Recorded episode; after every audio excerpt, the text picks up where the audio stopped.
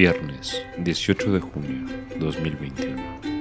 Estás escuchando el podcast de la cooperativa CUU, emitido desde la capital del Estado Grande de México. Si quieres ponerte en contacto con nosotros, puedes encontrarnos en Instagram como CWPCUU.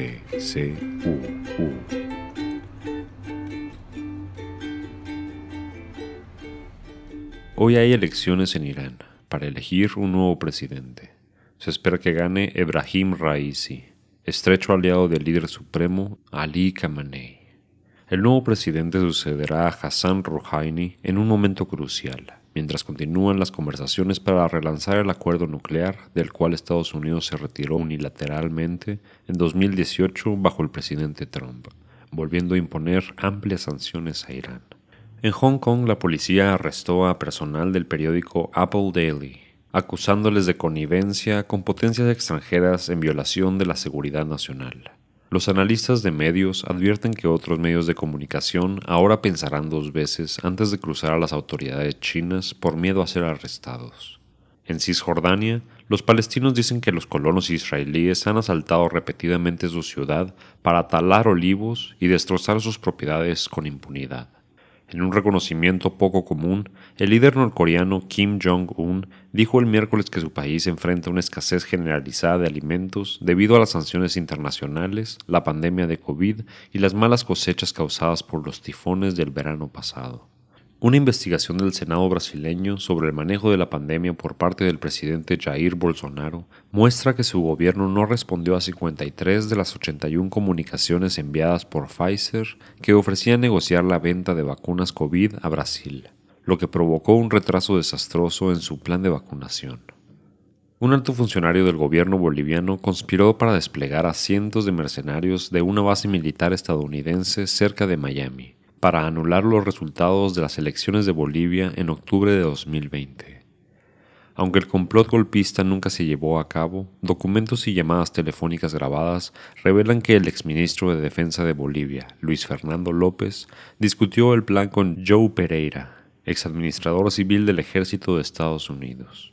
El candidato socialista Luis Arce ganó la presidencia boliviana en la primera ronda de votaciones en octubre pasado poniendo fin al gobierno de extrema derecha que derrocó al presidente Evo Morales en un golpe de Estado respaldado por Estados Unidos en noviembre de 2019.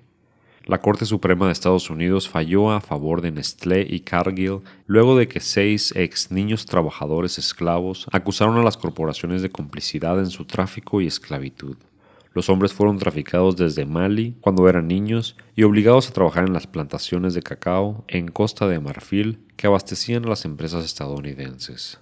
En un golpe para los derechos LGBTQ, la Corte Suprema dictaminó el jueves que una agencia católica en Filadelfia que evalúa a los padres de crianza temporal no tiene que acatar la ley de la ciudad y considerar a las personas LGBTQ como cabezas de familia.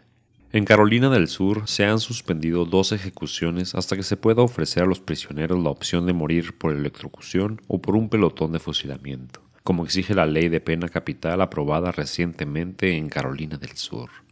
El presidente Biden ha firmado una legislación que crea un nuevo día feriado federal para conmemorar el fin de la esclavitud en los Estados Unidos. La celebración marca el día 19 de junio de 1865 en que las personas esclavizadas en Galveston, Texas, se enteraron de la proclamación de emancipación, firmada por Abraham Lincoln más de dos años antes, y que la guerra civil había terminado. El senador demócrata de Virginia Occidental, Joe Manchin, y la senadora demócrata de Arizona, Kristen Sinema, han rechazado los llamados de su partido para eliminar el obstruccionismo a fin de aprobar una legislación sobre el derecho al voto, un proyecto de ley de infraestructura para combatir el cambio climático catastrófico y otras prioridades de la administración Biden. La Cámara de Representantes votó a favor de revocar los amplios poderes de guerra otorgados al presidente en 2002, antes de la invasión y ocupación de Irak liderada por Estados Unidos. El proyecto de ley para derogar la AUMF, o Autorización para el Uso de la Fuerza Militar, fue patrocinado por la congresista demócrata de California, Barbara Lee. Tres días después de los ataques a las Torres Gemelas, Bárbara habló en la Cámara de Representantes oponiéndose a la acción militar contra Afganistán. Ella fue la única voz disidente ese día y se opuso a la invasión de Irak en 2003. Este es el espacio publicitario de nuestro podcast. El producto de hoy es el Departamento de Herrería y Jardinería de la cooperativa CUU. Personas trabajadoras del acero que proyectan, cotizan y fabrican a medida con un énfasis en la implementación vegetal de nuestros espacios. Repisas para macetas, entramados guía para plantas trepadoras y asientos en exteriores para contemplar y disfrutar de tu jardín. En la mañanera de hoy, un reportero sugirió construir en Texcoco la Gran Tenochtitlan, una copia a imagen y semejanza de la antigua ciudad a manera de Disneylandia. AMLO dijo será un área natural protegida, pero sería bueno que hablara con el arquitecto Iñaki para que analice su propuesta. Informaron que se decomisaron 7 millones de cartuchos en Guanajuato rumbo a Estados Unidos. Luis Crescencio Sandoval, secretario de Defensa, expuso que llegaron a él por medio de una denuncia ciudadana que les llevó a carretera federal. Encontraron el tráiler, lo abrieron y decomisaron los cartuchos. En Conchas Chinas, Puerto Vallarta, a pesar de la oposición de los colonos, pretenden construir ocho edificios de altura donde algunos han ignorado los sellos de clausura y siguen con la construcción. Preguntan que a qué instancias deben recurrir los colonos para evitar su continuación. AMLO dijo que puede tardar la justicia, pero va a llegar, ahora que no se permiten la corrupción ni los sobornos. Preguntaron por qué la aplicación de las vacunas bajó de ritmo después de las elecciones. AMLO dijo bajó el ritmo de la llegada de vacunas desde el inicio de junio. Ayer fueron más de medio millón de vacunas aplicadas, destacando a Baja California, que comenzó a vacunar a mayores de 18 años. Pidieron se vaya preparando el estado de Sonora. Hizo el compromiso de que no hubiera persecución política para ningún dirigente sindical. AMLO dijo pueden estar tranquilos, no se van a perseguir ni a mineros, ni a ferrocarrileros, quieren hacer valer la democracia sindical. Sobre Telmex comentaron que de forma unilateral en algunos casos se han suspendido las pensiones adquiridas mediante contrato colectivo. Ahora un importante número de trabajadores están demandando. La afectación alcanzaría a 6.000 personas. Dicen que no están pidiendo privilegios, solo que cumplan con los derechos adquiridos. AMLO dijo lleva muy buena relación con Carlos Slim y con Francisco Hernández Juárez y ayudará en lo posible para beneficio de los trabajadores. AMLO dijo no puede dormir tranquilo por todo el tiradero de obras que dejaron administraciones pasadas, un desperdicio de dinero público, estilo la presa Chicoacén en Chiapas, donde tienen la obra civil parada al 90% por problemas jurídicos. AMLO considera acertado el certamen de la tragedia de la línea 12 del metro. Dijo es un buen primer paso respaldado por ingenieros de la UNAM.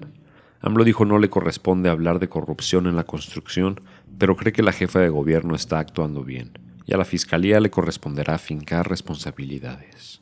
AMLO dijo se debe de hacer una revisión total de la línea para tener absoluta seguridad, y dijo no saber quién tendría la responsabilidad política. AMLO se despidió diciendo que irá a Veracruz para ver los avances de una carretera que conectará el litoral de Veracruz con Tamaulipas.